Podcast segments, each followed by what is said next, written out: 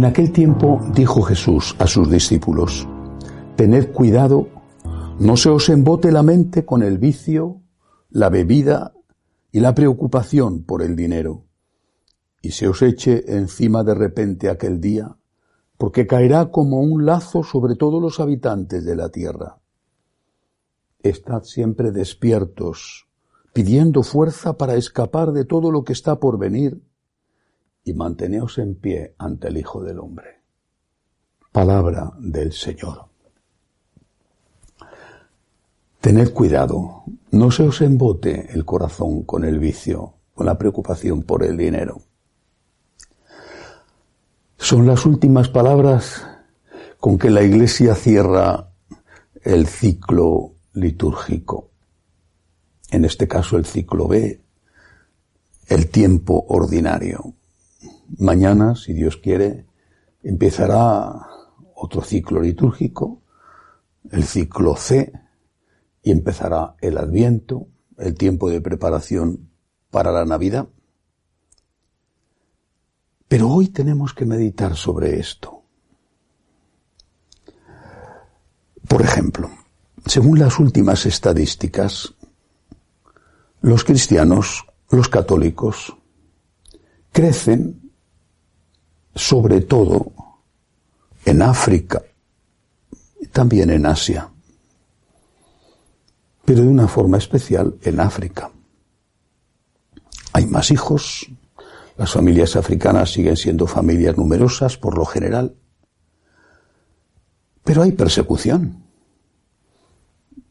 Determinados países están sufriendo horriblemente las consecuencias del fundamentalismo islámico.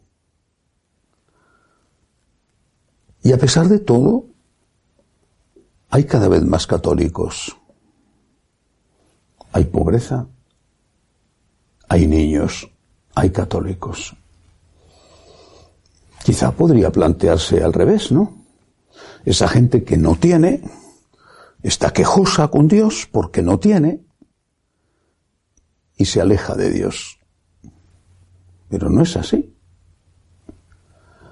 En cambio, según esas mismas estadísticas, en el último año, más de 200.000 han dejado de ser católicos en Europa. Y eso que en determinados países de Europa, por ejemplo, Polonia, Hungría, el número de católicos sí que aumenta. ¿Por qué? Hay dinero, hay confort, hay una buena sanidad, hay recursos educativos, hay bastante seguridad. ¿Por qué dejan de ser católicos? Si lo tienen todo, la lógica nos dice que donde hay hambre, la gente puede alejarse de Dios, preguntándose por qué permite eso, pero donde hay bienestar, la gente tendría que acercarse más a Dios, dándole gracias por lo bien que le van las cosas. Pues sucede al revés. Donde hay bienestar, la gente se aleja de Dios. Pero si tendrías que ir a Dios a dar gracias, pues no. Te alejas de Dios. Ya no le necesitas. Al contrario, es un estorbo para ti. Porque te impide disfrutar de aquellas cosas que te ofrece la sociedad. Sexo, sexo no libre, sino ya libertino, el alcohol, todos los placeres de la vida. Una conciencia que te está diciendo continuamente, eso no lo puedes hacer, eso está mal, eso hace daño a tu prójimo. Esa conciencia es molesta, es incómoda. Hay que eliminarla. Y esa conciencia va unida a la fe. Y por eso hay que eliminar la fe. Para poder disfrutar de una vida que al final es efímera. Por eso el Señor dice tener cuidado. Tener cuidado que el afán del dinero y los placeres de la tierra y el alcohol no os emboten la mente y el corazón, tened cuidado. Siempre he pensado que cuanto más tiene uno, más cerca debería estar de Dios, porque más tiene que agradecer. Pero he visto que es justo lo contrario. Demos gracias a Dios, de verdad, por todo lo que tenemos. No somos dignos, es un don suyo. Demos gracias a Dios por todo lo que tenemos. Pidámosle ayuda para lo que no tenemos.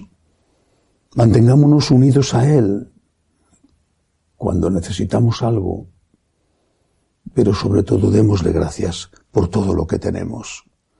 Incluso aunque sea poco, démosle gracias. Nuestros hermanos africanos son un ejemplo para nosotros. Y son un ejemplo porque teniendo muchísimo menos de lo que nosotros tenemos, son más ricos que nosotros. Más ricos porque tienen familia, tienen hijos. Más ricos porque tienen fe. Más ricos porque practican su fe. En cambio, estos países supuestamente ricos en dinero y en comodidades están podridos, matan a sus niños, matan también ya a sus ancianos y enfermos y se enfrentan con una desaparición que se la han ganado a pulso por haberse alejado de Dios. Tened cuidado que no se os embote la mente ni el corazón con la búsqueda de las cosas de la tierra. Así se despide el año litúrgico y no debemos olvidarlo nunca. Que así sea.